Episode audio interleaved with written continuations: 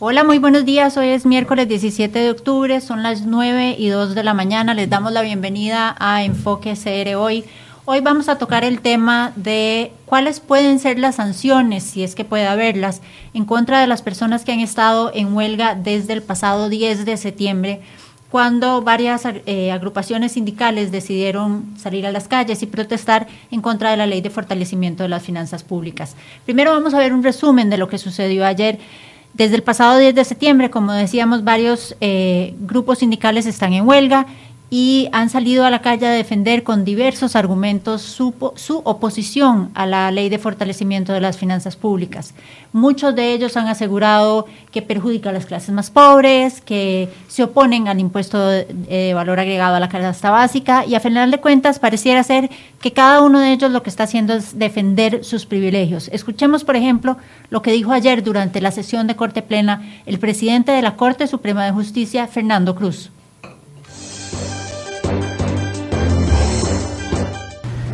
Tengo 69 años y 47 años de carrera judicial.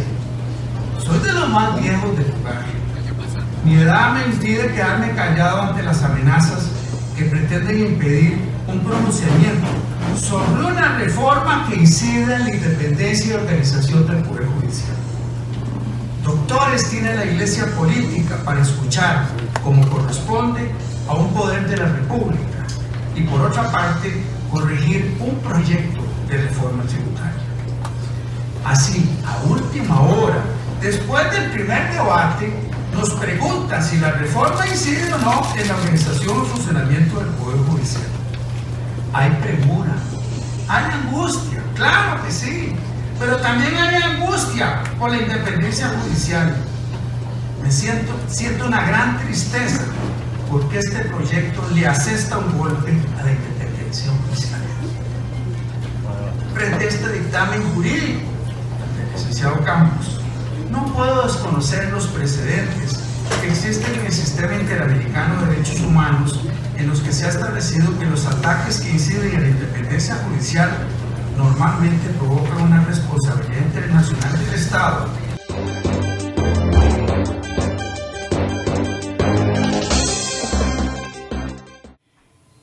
Don Fernando Cruz aseguró que no le corresponde al Poder Judicial resolver el problema de la pobreza en el país y que él como ciudadano de clase media se opone a este proyecto. Al salir de la sesión de Corte Plena aseguró que si el Poder Judicial, el Poder Ejecutivo, perdón, el Poder Legislativo eh, le hacen cuatro cambios al proyecto, la Corte y el Poder Judicial estarían de acuerdo en aprobarlo. Escuchemos.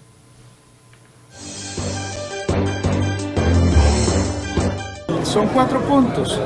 Uno es el tema salarial, otro es el tema de la intervención de oficinas de un ministerio de planificación, el tercero es temas de evaluación de desempeño y el cuarto ahora no lo recuerdo. Pero ¿cuál es el pronunciamiento? El pronunciamiento es que sí incide sí, y por supuesto consideramos que no incidiría si esos cuatro puntos se resuelven y se eliminan del proyecto.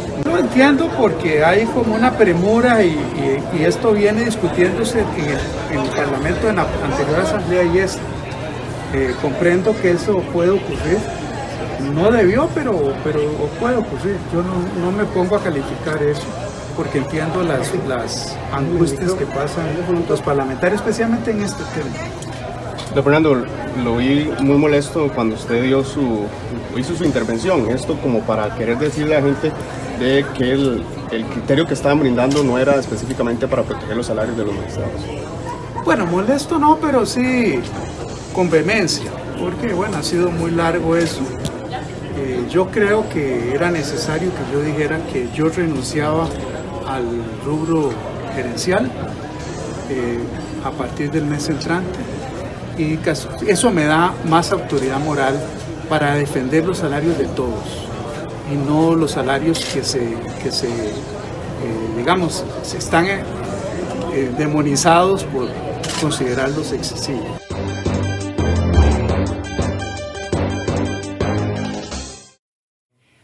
A don Fernando no le parece excesivo su salario de 9 millones de colones, eh, asegura ser un ciudadano de clase media y no entiende la premura con la que el Poder Legislativo ha estado tramitando este proyecto. La premura viene de que si este proyecto no se aprueba no habrá dinero para pagar salarios, ni siquiera el de don Fernando. Tampoco habrá dinero para pagar los salarios de los profesores que siguen en huelga desde el 10 de septiembre, ni de ninguno de los funcionarios públicos, ni tampoco sus aguinaldos. Escuchemos lo que dijo la presidenta de la Asamblea Legislativa después de conocer la decisión del Poder Judicial. Es un llamado a construir aún más consensos para las etapas que faltan pero que continuamos con el procedimiento. Lo que sí es cierto es que hay que hacer un mayor esfuerzo de diálogo a lo interno con las demás fracciones eh, para las etapas que, que siguen. Recordemos que basados en el 208 IS hasta el día de hoy, lo que continuaría sería con la etapa del segundo debate si no se presenta la consulta facultativa a, las, a, la, a la sala constitucional que tendría un plazo de 30 días. Entonces, si eso no sucede de aquí al próximo lunes, el martes estaríamos en un segundo debate y creo que el llamado con la información preliminar sería hacer un mayor esfuerzo de consenso entre las fracciones. Por último, decir que estamos muy conscientes desde la Asamblea Legislativa de la urgencia y la necesidad de avanzar de manera contundente en una solución para las finanzas públicas del Estado. Costa Rica lo requiere. Hemos eh, observado algunas de las acciones de parte del Ejecutivo para poder contrarrestar los efectos eh, de la situación en la que estamos, pero la Asamblea Legislativa debe a pesar del escenario más complejo, dar una solución a Costa Rica en tema de finanzas públicas.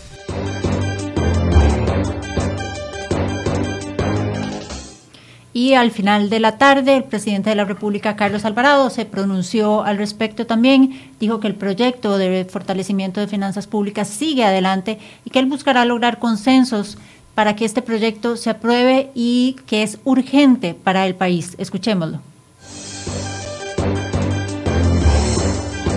Peor riesgo que corre hoy Costa Rica es la resistencia al cambio, es la defensa de los privilegios y la defensa del status quo. Ese es el peor riesgo que como sociedad hoy vivimos. Y ha quedado latente que la defensa de muchos privilegios es hoy el principal obstáculo para que podamos provocar el bienestar para la presente generación y para la futura generación. Eso es lo que tenemos de frente hoy. Yo creo que hemos presenciado también cómo muchos han utilizado de escudo el discurso de lucha contra la pobreza cuando lo que están es escudándose de que no se les toquen ni sus salarios ni sus privilegios. Y esa es la verdad. Esa es la verdad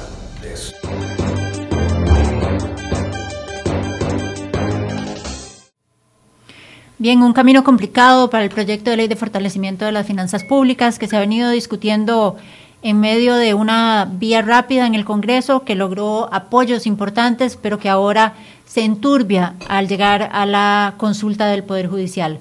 Damos de una vez la bienvenida a quienes nos acompañan hoy, la licenciada Paola Gutiérrez y el licenciado Marco Durante, ambos abogados especialistas en derecho laboral, con quienes vamos a conversar sobre la huelga, las consecuencias de la huelga y las posibles consecuencias para los empleados públicos que se sumaron a estos movimientos. Muy buenos días, señores. Muchas gracias por estar aquí. Buenos días.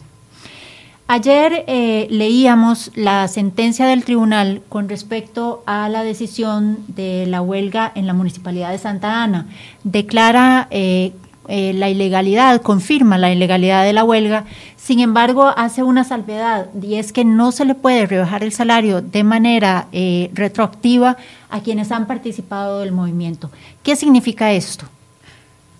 Doña Paola. Sí, muchas gracias. La, la sentencia del tribunal efectivamente lo que viene es a confirmar la ilegalidad que ya se había dictado en primera instancia. La sentencia tiene aspectos que son importantes que me parecería este, que aporta analizarlos y efectivamente uno de los más relevantes es en el por tanto de la sentencia en donde el tribunal para mí se extralimita en lo que es el proceso puramente de calificación entre legal e ilegal y señala que no se puede hacer los rebajos retroactivos de los salarios haciendo una interpretación del Código de Trabajo en cuanto a esas personas que durante el tiempo que hayan permanecido en suspensión del contrato de trabajo sin prestar servicios de forma ilegal, de acuerdo con el tribunal, tienen derecho a recibir esa remuneración, con lo cual en este país significa que cualquier trabajador de forma colectiva que quiera ejercer la suspensión del contrato de trabajo, brincándose los requisitos legales, no tiene ningún rebajo de salario, no se le puede aplicar ninguna sanción, no puede ser despedido.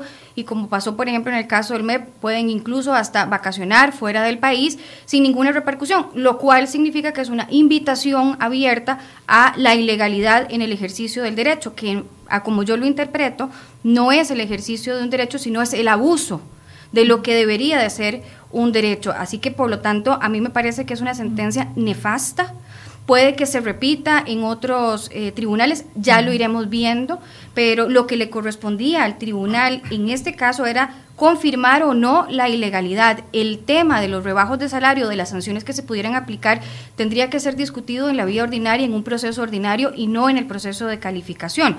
Con esto nos puede pasar que cada tribunal resuelva distinto y así como tengamos un tribunal que dice que se puede aplicar el rebajo retroactivo, que es la posición que yo he defendido, porque es a todas luces la lógica y lo proporcional, podrían haber tribunales que sigan el criterio del caso de la Municipalidad de Santa Ana. Es decir, los funcionarios de la Municipalidad de Santa Ana recibirán sus salarios sin ninguna sanción, como si hubieran estado de vacaciones. ¿Don Marco? Eh, bueno, primero buenos días, muchas gracias Silvia, buenos días Paola por, eh, Silvia por la invitación. De la sentencia de, que conocimos ayer, hay otras cosas que yo quisiera resaltar. No solamente es el por tanto, a mí esta sentencia cuando ya uno la lee con calma, le encuentra más cosas. Eh, y, me, parece que eso, este es un buen espacio como para que podamos eh, discutirlo y analizarlo con, detenimiento. Concuerdo con Paola, efectivamente, en que la sentencia entra a hacer una valoración de lo que el artículo 379 y el 385 establecen con respecto a la sanción para los trabajadores que participen de una huelga ilegal.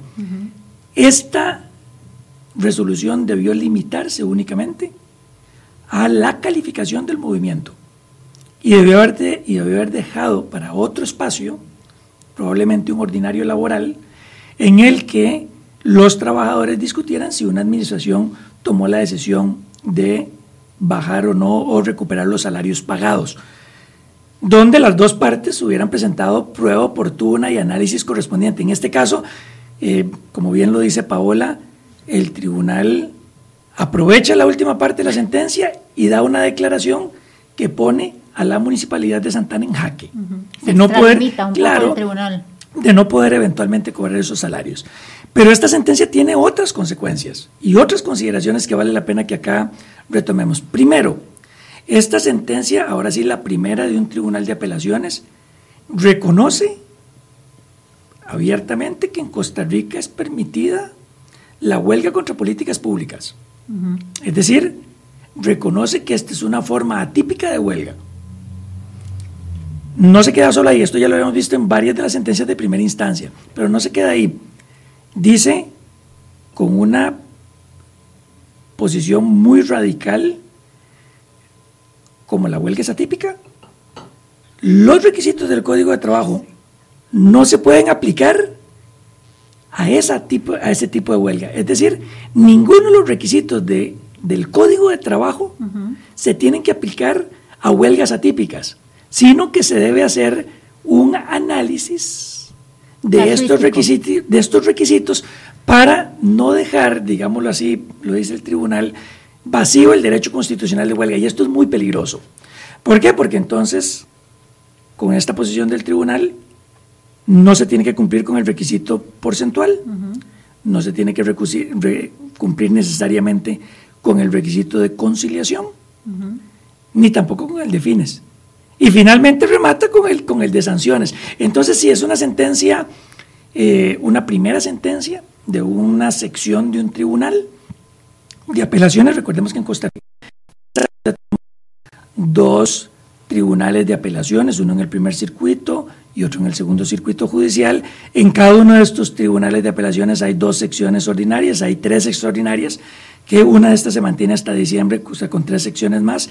Es decir, tenemos la posibilidad de encontrar otras posiciones de los tribunales de apelaciones o secciones de estos tribunales de forma distinta, pero esta primera me parece que es una sentencia que nos obliga a analizar las consecuencias que para el país puede tener huelgas ilegales, porque en este caso, vea qué interesante, no sé si Paola concuerda conmigo en este punto, por el motivo que declara el tribunal ilegal la huelga, es porque duró más de tres días. Así es.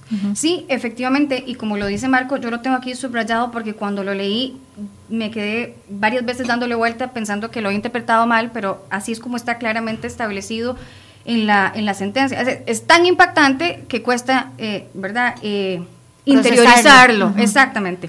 Porque el tribunal dice, por tratarse de una forma atípica de huelga, a nada conduce aplicarle los requisitos de las disposiciones de los artículos 371, 377 y 381 del Código de Trabajo.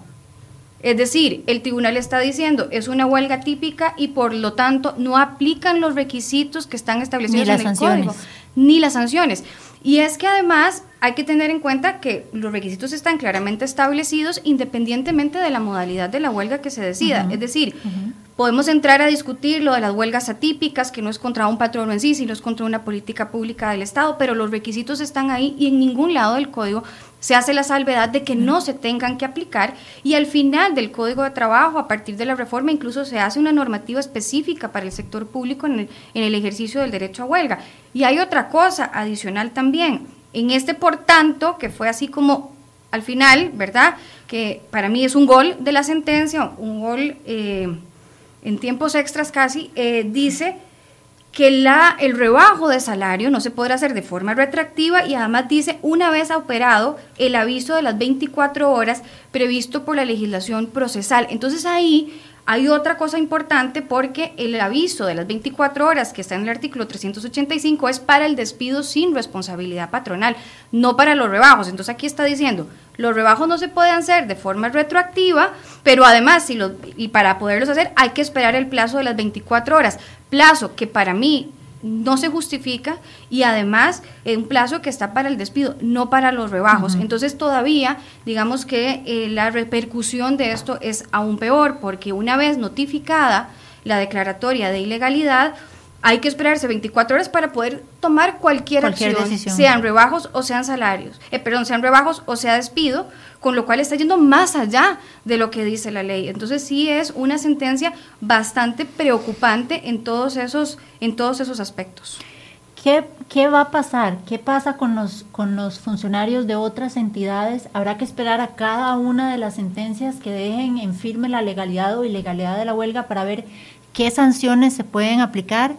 Porque ya esto cambia, pues cambia las reglas del juego.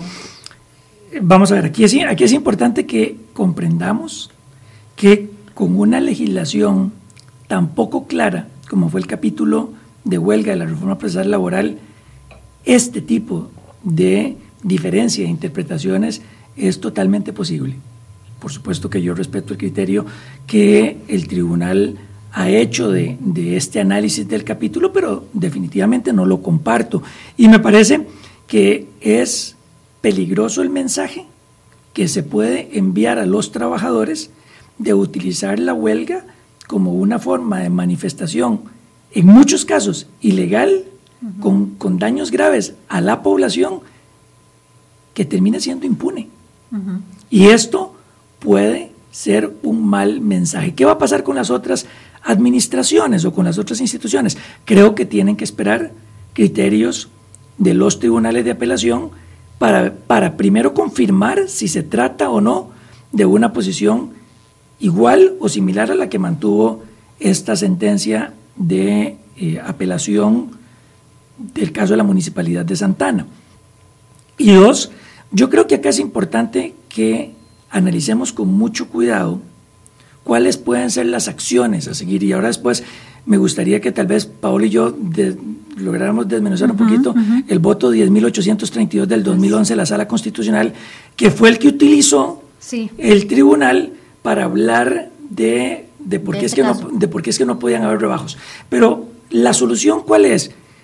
Sin lugar a dudas, con el ordenamiento jurídico actual, que repito, como lo dije la vez anterior que, que me invitaron a este programa, es fundamental ya pensar en una reforma a este capítulo del Código de Trabajo. Que lo habían advertido, ¿verdad? Desde, desde antes de que, doña Laura vetó la ley, dijo, aquí hay problemas, por supuesto. hay que... E, esto, esto era la crónica de una muerte anunciada. Pero con la legislación actual, la única alternativa que yo veo posible es un recurso de casación en interés del ordenamiento jurídico del artículo 600 del Código de Trabajo, donde por primera vez podremos utilizar esta vía para escuchar a la sala segunda.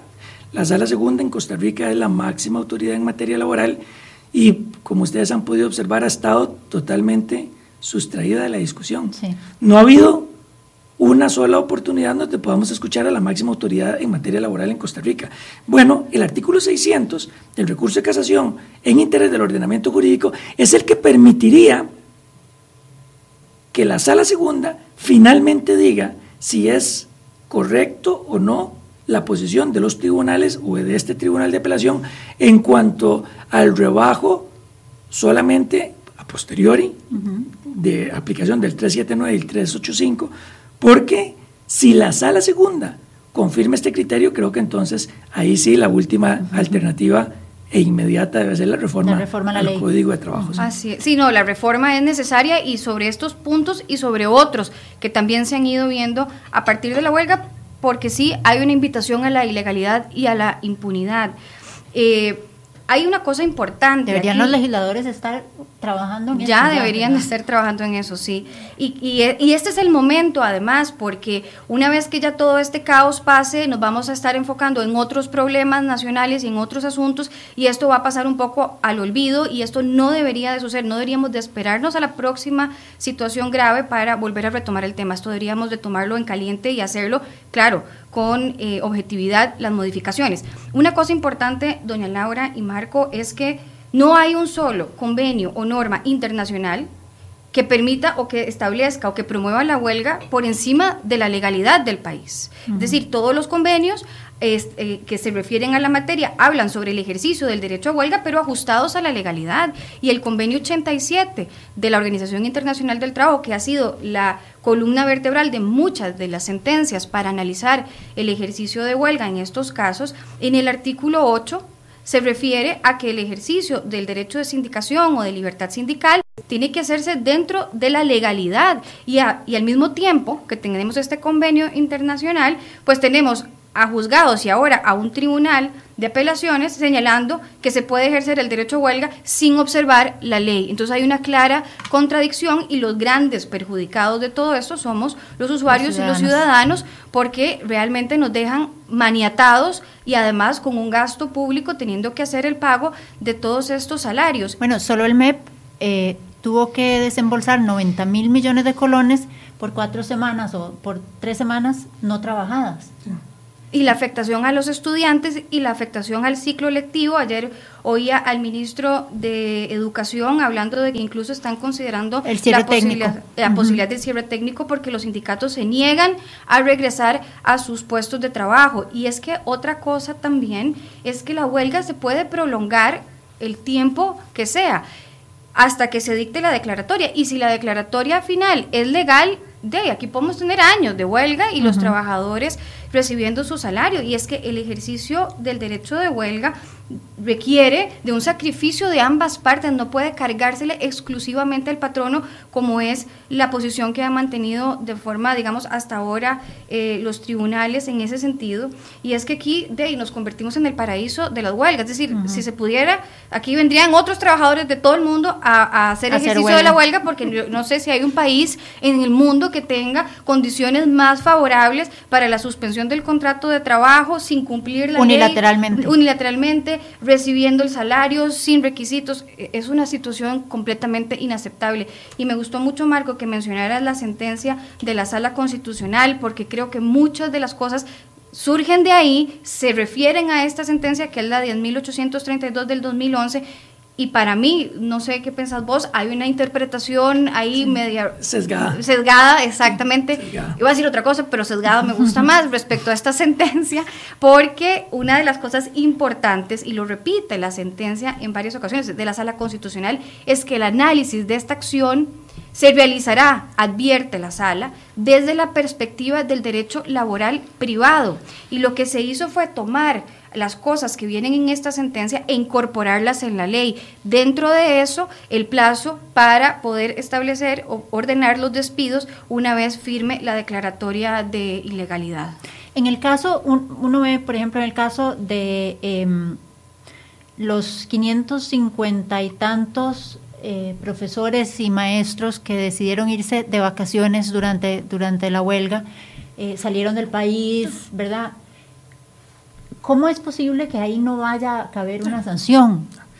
Eh, dos comentarios. Primero, con respecto al el ejercicio y el uso abusivo de un derecho. A mí me parece que para el caso de los trabajadores que bajo la excusa de que están en una huelga, utilizan este tiempo para ir a vacacionar y dejan en la obligación de otros soportar el movimiento mientras estos descansan y disfrutan de lo que sea, se utiliza por medio de las vacaciones. Creo que hay una tergiversación, una perversión de la figura de huelga y yo no creo que, eh, que nuestros tribunales eh, vayan a ampliar los fines de la huelga a un punto como esto, de irse a vacaciones y no sancionar a un trabajador que aquí se le tiene que sancionar por ausentismo. Aquí esto no tiene que ver nada con huelga, esto es un ausentismo y el trabajador que se ausente dos días consecutivos o tres días alternos dentro del mes calendario, el Código de Trabajo en el artículo 81 es claro en permitir el despido sin responsabilidad patronal. Ahora, por supuesto, como, como en cualquier otro proceso, es conveniente que al trabajador se le dé el, espacio para que se pueda defender y diga si tiene alguna prueba que justifique su ausencia. Con respecto al, al voto 10.832 del 2011, este es una acción de inconstitucionalidad que nace de una declaratoria ilegalidad de una huelga de una bananera chiquita lanta, allá por el lado de eh, cerca de la frontera con Panamá. Y en esta sentencia, en la 10.832, pasan algunas cosas interesantes. La primera, como bien lo, lo, apuntó Paola, se trata de una sentencia que hace un análisis del ejercicio del derecho de huelga y de los requisitos del Código de Trabajo para conflictos colectivos de la empresa privada. Así es. Y ahorita lo estamos extrapolando al sector público, donde, como hemos, lo hemos dicho varios laboralistas, hay de por medio fondos públicos. Una cosa es que por motivo de una huelga, un patrono privado con su dinero pague o deje de cobrar salarios. A otra cosa es que trabajadores, funcionarios públicos, no vayan a huelga y que con fondos que provienen de todos los costarricenses no recobremos esos dineros pagados y no vayamos detrás de esos salarios que incorrectamente se están pagando. Es, es diferente el análisis. Pero el 10.832 tiene una particularidad y es que en este voto hay una posición de mayoría y una posición de minoría. La mayoría considera en el 10.832 que efectivamente las sanciones a los trabajadores deben de aplicarse hasta que haya una sentencia que confirme la ilegalidad de la huelga. Pero en un voto salvado de los magistrados Castillo y Ginesta, Hay, hay una frase que a mí me parece que vale la pena incluso, y, si me permiten, voy a leer un extracto de esta parte, porque eh, concuerda mucho con lo que hemos dicho nosotros y con eh, la posición que nosotros creemos debe de mantenerse en aras de no fomentar un uso abusivo de las huelgas ilegales en el país. La OIT dice, abro comillas, la OIT ha sido clara en establecer la facultad legítima de los estados de prever en sus legislaciones laborales consecuencias jurídicas de la huelga declarada ilegal, las que deben de funcionar como contraestímulos para evitar movimientos conflictivos que se generen de mala fe. Esta, esta, esta forma de entender que la huelga no puede quedar impune si es declarada ilegal es la única forma de mantener un balance de que si los trabajadores utilizan la huelga como un mecanismo de presión sin cumplir con los requisitos que la ley establece, deben de estar expuestos a una, posible sanción? Una sanción que debe ser proporcional y que debe ser razonable, pero sanción al fin de cuentas. Entonces, sobre el 10.832, concuerdo con Paola en que se está sesgando el análisis, se está trayendo a una realidad distinta del sector público, donde hay fondos públicos de por medio, y dos, donde no había un convencimiento definitivo de todo el Tribunal Constitucional cuando analiza las posibles consecuencias de una huelga ilegal. Y otra cosa importante en esa sentencia, eh, la interpretación que yo hago de lo que ahí se señala, es que uno de los aspectos es que en esta sentencia la sala modificó un criterio que venía sosteniendo durante muchos años, que tenía que ver con el porcentaje del apoyo mínimo para ir a huelga. Uno de los requisitos. Uno de los requisitos esenciales, porque en ese momento el Código de Trabajo exigía que tenía que contar con el 60% de apoyo para que la huelga fuera legal una circunstancia que los sindicatos durante mucho tiempo argumentaron que era de casi imposible cumplimiento y que por eso la mayoría de las huelgas en este país eran declaradas ilegal. Entonces, la sala hace un análisis de estos antecedentes, de sus anteriores posiciones respecto al apoyo mínimo y cambia de posición y dice que sí, que efectivamente ahora, haciendo una nueva valoración, el 60% es un requisito muy alto respecto a lo que ha dicho la Organización Internacional del Trabajo y entonces lo que hacen es que eliminan el porcentaje. Eso lo que hace es que deja un hueco, una gran laguna, porque entonces, claro, la sala dice, elimino el porcentaje, pero no me corresponde a mí sustituirlo por otro. Esto es materia legislativa, así que los legisladores tendrán que venir a subsanar este hueco, este vacío. Y por eso, porque al eliminar el porcentaje, se genera una gran duda de, y entonces, ¿cuándo sí es legal y cuándo no es legal al haber esa omisión o esa laguna? Entonces, la sala lo que hace es que indica que al haber esta duda y para no entorpecer el ejercicio de un derecho fundamental, entonces lo lógico, lo proporcional, lo razonable es que no se puedan establecer sanciones hasta que quede en firme la declaratoria de ilegalidad, pensando que estaban dejando un requisito vacío.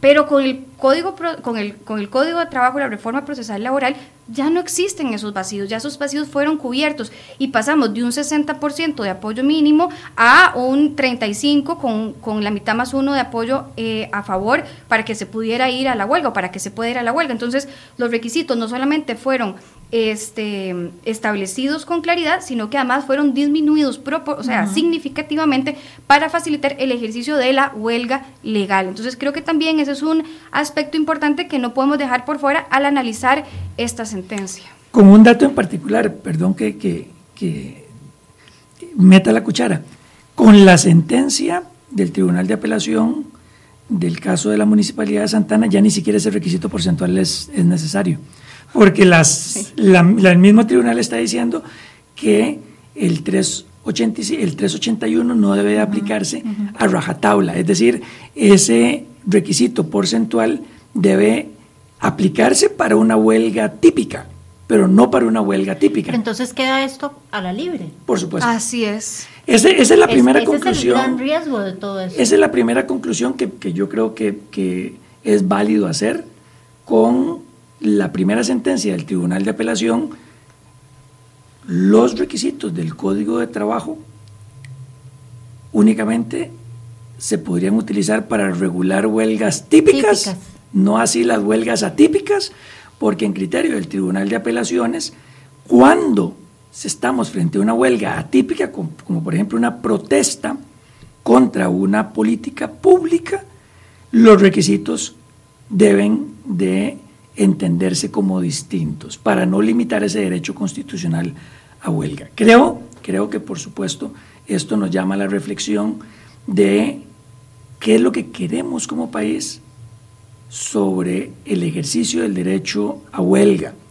Yo no conozco, Silvia y Paola, una legislación, una, en donde la huelga ilegal no solamente no tenga ningún tipo, quede impune, sino que además el patrón esté obligado a pagar salarios. por los días en que los trabajadores... no, conozco una legislación. Y sería interesante que, por favor, cuando los, cuando los miembros de los tribunales hagan este análisis, nos enseñen legislación comparada. Porque yo quisiera ver con cuál país nos vamos a comparar si es que existe uno en donde se le pague a los trabajadores salario por huelgas ilegales, donde no hay, donde no hay sanción y además hay pago de salario.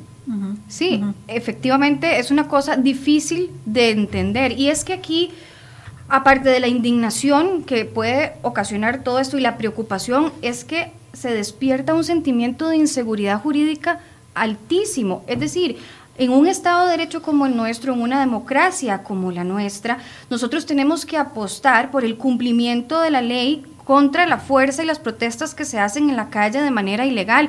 Nuestro recurso dentro de un Estado de Derecho como el que tenemos en Costa Rica es que se haga cumplir la ley de manera objetiva, de manera imparcial, de manera pronta. Y ahora nos están diciendo que no hay ley que aplicar porque al ser la huelga típica pues puede pasar cualquier cosa y eso evidentemente que no debería de ser aceptado. Hay un comentario aquí, doña Paola, que dice, eh, ¿será posible rebajar los días no laborados y que los trabajadores vayan a la vía ordinaria para ver qué dice la sala segunda sobre el rebajo retroactivo. Parece ilógico lo resuelto por el Tribunal de Apelaciones para evitar la impunidad. Me parece acertadísimo ese comentario y yo como patrono en sector público analizaría con muchísimo detenimiento esa posibilidad de ir hasta la sala segunda para que sea en casación, que se resuelva. Habría que ver también por el monto si llegaría hasta la sala de casación, que esa es otra de las cosas. Podría ser que por el monto de los rebajos no, nos volvamos a quedar hasta tribunal, porque hay que recordar que con la reforma procesal laboral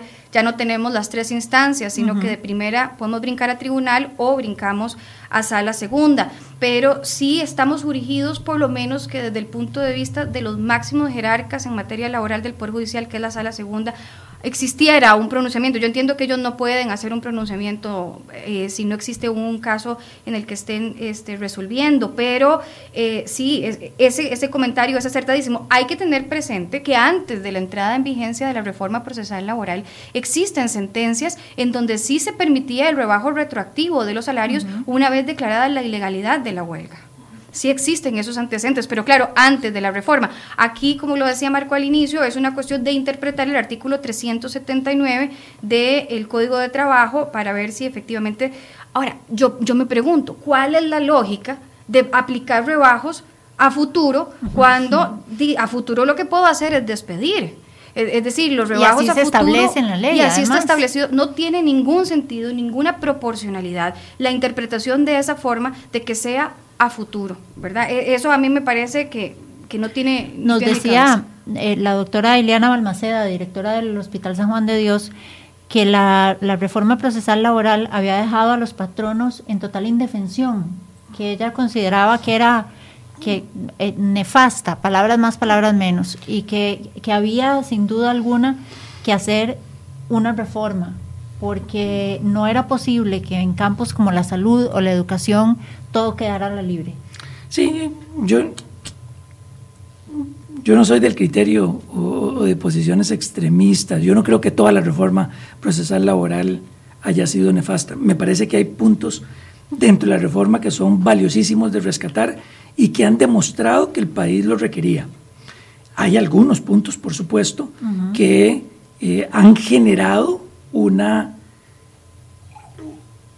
una nueva posición, ha generado algunos, eh, alguna flexibilización en interpretaciones que podrían no necesariamente ser las que el país está requiriendo, pero bueno, esto es lo que tenemos hoy en nuestro país. Yo creo que es importante que por lo menos en el capítulo de huelga sí entremos a una revisión. Y a mí me gusta, de verdad, ojalá que, nuestros, eh, jueces del de los tribunales de apelación lean con detenimiento el voto salvado del 10.832 del 2011, donde los magistrados Castillo y Ginesta incluso dicen algo que lo dijimos en el programa anterior. Ojo, están poniéndose los jueces no interpretar la ley, están legislando. Y esta es una labor que le corresponde a otro poder de la República. Y yo, yo creo que es importante eh, que tengamos cuidado de si efectivamente esto es lo, esta es la regulación que nosotros le queremos dar al ejercicio de huelga, porque la huelga por sí misma causa un daño. Tenemos que entender que es un derecho constitucional de los trabajadores, que es una buena forma y una buena medida de presión para cuando el patrono no quiere sentarse a negociar con los trabajadores o cuando no quiere escuchar sus posiciones, pero convertir la huelga en un fin en sí mismo y que la huelga se dé con las condiciones que hoy nuestros tribunales están permitiendo, podríamos generar un uso abusivo de este derecho constitucional y entonces pervertir completamente la figura del instituto de huelga en Costa Rica. Ningún derecho debería de ser ilimitado. Así y aquí está, aquí es un derecho sin ningún límite, sin ningún deber por parte de, del trabajador. Porque se puede ir a huelga, puede dejar de asistir a su trabajo, puede salir de viaje, que no pasa nada. Y es que ayer oyendo lo del Ministerio de Educación, a mí realmente me parece súper preocupante el tema de la educación y la afectación que esto ha tenido y sobre todo la intransigencia de las agrupaciones sindicales en ese sector ante la solicitud del ministro de que regresen a las aulas.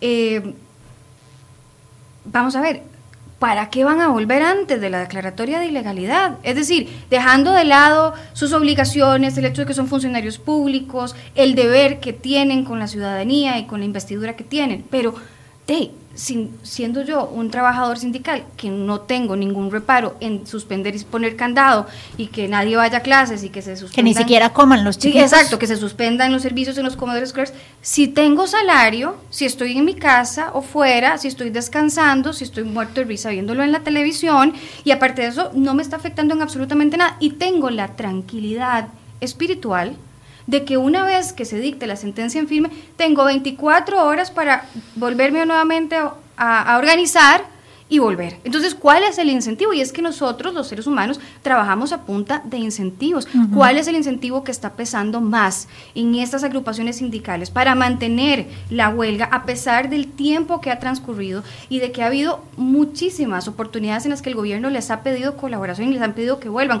Esto es una lucha legítima de poder y no es la primera vez que los gremios del sector de educación tienen un enfrentamiento de poder con el gobierno y lo vimos también al inicio del gobierno anterior cuando empezó este eh, la, administración, la administración exactamente y creo no sé eh, si les parece también interesante que podamos comentar la sentencia de segunda instancia del Consejo Nacional de Producción, porque, ¿verdad? Fue, fue la, la, que salió recientemente el viernes pasado y lo que hizo ni confirmó ni, ni se trajo abajo la ilegalidad, sino que suspendió todo el proceso, o sea, lo anuló todo el proceso, así que vuelve nuevamente a jugar de nuevo, con lo cual hay un retraso en los procesos, en este caso, por ejemplo, de la Municipalidad de Santana, Obviamente el sindicato había también solicitado la nulidad, a lo cual dichosamente por lo menos eso no se, no se concedió en sentencia. Eh, pero en el caso del Consejo Nacional de Producción sí hay un tema interesante ahí.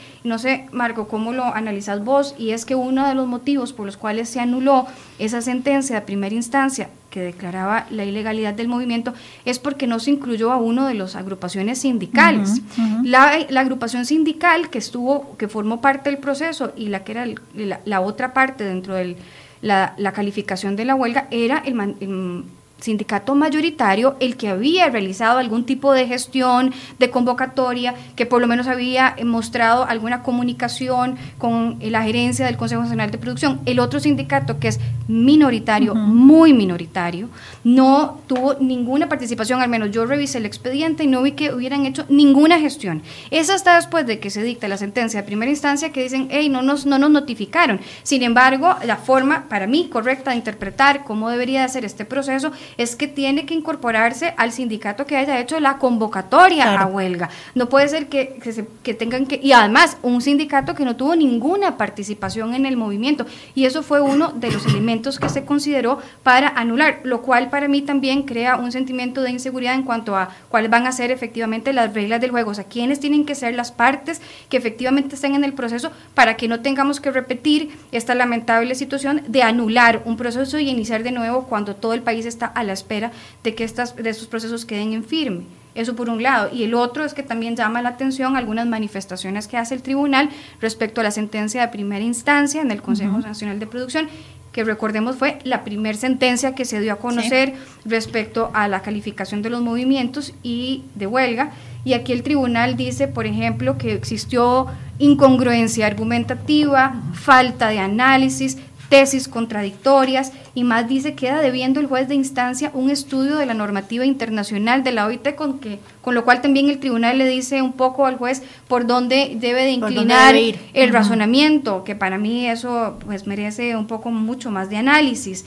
Entonces, vamos teniendo sentencias de segunda instancia y por lo menos las primeras dos que se dan a conocer son muy preocupantes por motivos distintos, pero efectivamente preocupan deberían de preocupar y ser motivo de reflexión para eventuales cambios en la legislación. Y falta todavía eh, que se manifiesten los tribunales de, trabajo, los juzgados de trabajo con respecto a varias de las solicitudes de legalidad de la huelga en primera instancia. Una de ellas es la del Poder Judicial, que ahí son juez y parte, ¿verdad?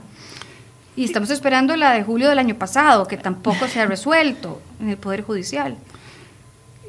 Con la declaratoria, con la nulidad de la resolución de primera instancia, ahora pasamos a tener 19 sentencias que declaran ilegal el movimiento y dos que declaran legal el movimiento. Yo sí creo que en el caso del CNP era sano y era correcto que se anulara el procedimiento si existía algún vicio de forma y también una falta de fundamentación que echó de ver, digámoslo así, el tribunal, eh, pero concuerdo con Paola en que el, el gran problema de esto es que hay que volver a comenzar todo, el procedimiento y esto nos va a tardar varias semanas más. Entonces, esto, una vez más, cuando estamos con la premura de una falta de seguridad jurídica sobre si un movimiento es o no legal, como, como movimiento de huelga que es, esto nos, nos debe llamar a la reflexión de cómo los jueces resuelven, bajo qué condiciones, si, eh, convocando a cuáles partes para evitar y cuál, cuál es la fundamentación que debe hacer, porque en mi criterio la calificación de huelga debería, debería ser simplemente un acto de mera constatación. Legal Nosotros deberíamos de llegar al punto en el que el juez no se ponga ni a legislar ni a crear una, una, una, no, ni siquiera interpretar tan sencillo como decir, estos son los tres requisitos, los cumplió o no los cumplió, es o no es legal el movimiento. Sí, porque en el caso en el caso de la municipalidad de Santa Ana ni siquiera entra a valorar los requisitos, porque dicen, no, esta es una huelga típica y entonces no, no aplican. No, no conduce a aplicarlos, dice. Y otra de las cosas, doña Silvia y Marco, es me preocupa la sentencia del Ministerio de Educación Pública que declaró ilegal el movimiento. No porque lo haya declarado ilegal, sino porque las razones por las cuales se declaró ilegal ese movimiento de huelga, creo, espero estar equivocada, no se va a sostener en un tribunal de apelación. Yo creo que esa sentencia la van creo yo, no yo que voy a saber cómo lo van a resolver, pero yo diría que la van a anular por un motivo. Y es que el argumento de fondo que sostiene esa, demanda, esta sentencia es muy débil. Habla de que se declaró ilegal no porque no se cumplieran los requisitos, y también hace una interpretación bastante cuestionable sobre la aplicación de los requisitos legales, pero porque dice que existió violencia y porque existió bloqueos. Efectivamente, la violencia es un elemento que va en contra de la legalidad del movimiento, pero la forma en cómo lo razona a mí me parece que no va a ser suficiente. ¿Por qué? Porque dice que hubo bloqueos de calles, que se vieron manifestaciones en los medios de comunicación, en la prensa, imágenes de gente con banderas, de las agrupaciones sindicales, pero cuando estamos hablando de analizar y aplicar la ley, a mí me parece que es un criterio mm, la forma en, no, no, es, no es erróneo en el sentido de que efectivamente la violencia es contra, va en contra de la legalidad de la huelga. Es la forma en cómo se fundamentó, a mi parecer, los elementos que dieron para soportar ese, ese, esa declaratoria están en alitas de cucaracha. Ojalá, ojalá yo esté equivocada y un tribunal sostenga la ilegalidad del movimiento para ver si por lo menos en algún momento las clases se reanudan y se haga pronto. Porque si se anula esta sentencia, como pasó con el Consejo Nacional de Producción, de, podríamos esperar mm, por lo menos un mes más de huelgas pagadas sin definir, afectando algo que para mí no lo está en la ley, pero debería de estarlo y es que la educación sea un servicio público. Y, ahora ni siquiera quieren, perdón, don Marco, eh, el colegio de, profesores y de licenciados y profesores no quieren ni siquiera que los exámenes de bachillerato los puedan supervisar voluntarios. O sea, es, el punto de bloquear todo. Todo. ¿Verdad? Ya no son solo las clases. máxima posible, es la presión a su más eh, alto grado que permita las interpretaciones legales. Y en uno de los sectores más vulnerables de la población. Lo más delicado, ahora lo que decía Paola, es que en todo caso, si se confirma la posición del Tribunal de Apelación para los otros casos, como se hizo con el de la Municipalidad de Santana, ya pierde sentido de si la huelga es legal o ilegal. Y eso es lo que tal vez no hemos comprendido y no hemos caído en razón. Ya deja de tener sentido porque entonces lo que tiene que hacer un patrón es correr a cumplir con los requerimientos de los huelguistas para que levanten la huelga. Mientras no haya declaratoria en firme de ilegalidad, las condiciones son las mismas. Claro, lo que pasa es que si la huelga se declara legal, de yo puedo seguir y no regresar. Si la huelga se declara ilegal, al menos existe la posibilidad. Y eso confirmaría lo que estás diciendo de que la huelga no es un fin en sí mismo. Bueno, quédate en huelga, ¿cuánto tiempo te vas a quedar ahí? ¿Cuántos años te vas a quedar ahí? Entonces, la huelga perdió su sentido. Es que precisamente ese es el análisis que nosotros tenemos que comprender, que ya pierde sentido calificar una huelga, porque si es ilegal, no puedo no solo no rebajar eh, salarios ni recobrar, ni recobrar lo pagado, sino que si además es legal, continúe ahí. Y entonces la huelga dejó de tener un sentido como medio de presión que constitucionalmente se le dio. Exactamente, y, y, es que además, si el, si el ministro se sienta con los sindicatos y les dice, yo voy a cumplir lo que ustedes quieren, el ministro no puede traerse abajo el proyecto en la Asamblea Legislativa. Es decir, el patrono no tiene posibilidades de concederle a los sindicatos lo que están solicitando y el origen supuesto de la huelga si es que verdaderamente vamos a a, sostener la tesis de que es por, por, el proyecto de reforma fiscal. Es decir, el patrón no está completamente amarrado, aunque quisiera ceder, en el caso remoto, que el, que el ministro esté de acuerdo en traerse abajo el proyecto, no lo puede hacer, no le compete. Entonces, ¿cómo podemos llegar a una negociación en ese sentido? Silvia, para que tal vez las personas que nos están hoy viendo puedan comprender esta, esta discusión que, que, tiene mucho de legal, pero que puede tener en la práctica repercusiones importantísimas. Déjenme poner un ejemplo que aunque suene como disparate, puede ayudar a comprender la dimensión de la resolución que se conoció el día de ayer por parte del Tribunal de Apelaciones. Imaginémonos que un grupo de trabajadores de un cantón o de una provincia cansados de que su equipo de fútbol de primera división no es campeón en el torneo de primera división, se levantan en huelga.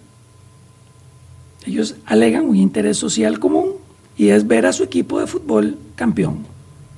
Entonces, se levantan en huelga, el patrono se vuelve donde ellos y les dice, vean muchachos, ¿cómo ustedes se van a ir a huelga si yo no puedo decidir quién es el campeón del torneo? En mis manos no está la posibilidad de decidir quién queda campeón del torneo. Bueno, no nos importa, nosotros queremos apoyar esta huelga para que este equipo sea campeón. Y entonces yo como patrono la única alternativa que tengo es correr a solicitar la declaratoria de ilegalidad de una huelga absurda. Bueno, resulta que los trabajadores inteligentemente se esconden para evitar la notificación de la resolución, logran que pasen semanas mientras el juzgado corre a tratar de notificarlos y finalmente son notificados. En la sentencia de primera instancia, el juez razonablemente dice, vea, que su equipo sea el campeón de un torneo no es un tema de un derecho de huelga. Así que su huelga es ilegal. Y nosotros, los trabajadores que fuimos a la huelga, apelamos a esa resolución. Porque creemos que como la sentencia no es definitiva, todavía puede un tribunal de alzada determinar algo distinto. Pasan los días, pasan las semanas, mientras tanto sigue en huelga, y al final un tribunal de apelaciones nos dice que sí, que esa huelga es ilegal, porque no es procedente una huelga por un fin como esos. Pero. Pero, durante todo ese tiempo, los trabajadores recibieron salario, no pudieron tener ninguna afectación en sus condiciones y regresaron a sus puestos de trabajo entre las 24 horas. Ojo, hoy ya llevamos 38 días de huelga y 31 movimientos todavía no tienen una declaratoria en definitiva. Es correcto. Y sigue contando y corriendo el reloj. Entonces, ¿Siguen pagándose los salarios? Entonces, no tiene sentido que este ejemplo tan absurdo que puse, incluso pintoresco, para no entrar en otros temas sociales que pueden generar mucha distorsión y, y conflicto dentro del país, utilizar el fútbol para usar alguno. Pero hay muchos temas sociales que dividen al país que podrían ser entonces objeto de una huelga de sectores y de minorías que están peleando. Claro, por supuesto. y mientras tanto, los patronos, sin poder hacer nada, porque la legislación no permite una sanción contra huelgas ilegales. Creo que aquí entonces eh, estamos llegando a un punto de conclusión, ¿verdad, doña Paola? ¿Deben los legisladores tomar nota de esto? ¿Deben los jueces eh, tomar también una nota sobre, sobre este tema, una conclusión? Sí, yo creo que los juzgadores sí tienen que analizar con mayor detenimiento y sobre todo en segunda instancia la importancia en el cumplimiento de los requisitos que están establecidos en la ley. Si van a utilizar el, convenio 87 de la OIT, por favor revísense el artículo número 8 que obliga a que el ejercicio de la libertad sindical y los derechos de sindicación tenga que cumplir con la legalidad y que no, no, no, no, se, no permitan que se pueda ejercer el abuso de un derecho en ese sentido con las implicaciones que esto tiene para el país y a los legisladores rogarles encarecidamente que por favor le presten atención a esto, pero no con fines de propaganda política ni mucho menos, sino verdaderamente para poder establecer las pautas claras para futuros procesos de huelga en el sentido de que mantengamos un balance entre el ejercicio de un derecho fundamental, pero también la protección del resto de derechos de la ciudadanía, porque en este momento es burro amarrado contra tigre suelto. Y sí hay, hay muchas iniciativas. Yo, yo creo que los diferentes abogados laboralistas podemos hacer un aporte en cuanto a dónde consideramos que se pueden analizar modificaciones, que repito, no es para eliminar el ejercicio de un derecho, sino es para establecerlo con proporcionalidad y en un justo medio. Y sí, sí hay espacio para hacerlo y creo que hay que aprovechar el, este momento en donde tenemos esta concientización y esta sensibilización sobre los abusos para plantear una reforma eh, sensata, ¿verdad? Dejar pasar el tiempo para mí sería un error porque pasaríamos a otro tema. Don Marco. Yo creo que estas primeras resoluciones dejan en, en evidencia que el capítulo de huelga del Código de Trabajo nos quedó debiendo. Es un capítulo que permite diferentes interpretaciones y todas son válidas. Desafortunadamente, la afectación a la ciudadanía y a la población que se está viendo hoy afectada por los movimientos huelguísticos cada día es mayor. Es importante encontrar un balance. Creo que el derecho constitucional de los trabajadores de ejercer a huelga debe de permitirse, pero también limitarse y regularse para que no haya un uso abusivo de un derecho. Esta reforma hay que hacerla cuanto antes si no lo hacemos, por cada proyecto de ley que tenga que ver con una iniciativa pública, vamos a encontrar la misma posición de los movimientos sindicales. Yo soy del criterio que esta huelga fue la antesala de lo que le espera al gobierno cuando presente la ley de empleo público. La ley de empleo público se iba a presentar en el 2019. Yo no sé si después de lo que hemos aprendido de esta primera huelga, el gobierno estará listo para querer llevar con este capítulo de huelga una iniciativa que parece tan importante, pero que podría terminar siendo ese burro amarrado contra tigre suelto que decía Paula. Les agradezco mucho a los dos su compañía hoy. Agradecemos mucho a quienes nos han, nos han seguido a lo largo de esta hora de programa. 38 días de huelga, miles de estudiantes sin recibir clases, eh, a las puertas muchos de ellos de realizar sus pruebas de bachillerato. El MEP insiste en que buscará voluntarios para aplicar esas pruebas de bachillerato a pesar de la negativa del Colegio de Profesores y Licenciados. Y eh, pues veremos si los diputados toman nota de las, las recomendaciones que se han hecho aquí. Una huelga que según un juzgado en la Municipalidad de Santa Ana es atípica, por lo tanto no aplican los requisitos mínimos ni las sanciones que establece la ley para eso. Y vamos a ver qué sucede con el resto de las treinta y pico de instituciones donde todavía no se ha declarado en firme la ilegalidad o la legalidad de los movimientos. Muchísimas gracias, los esperamos mañana en un nuevo enfoque CR Hoy. Recuerde que usted puede ver este programa de nuevo en nuestro Facebook, en nuestro sitio web crhoy.com o descargar los podcasts de Spotify, del iTunes y de Apple, de Google Play, perdón. Muchísimas gracias y nos vemos mañana.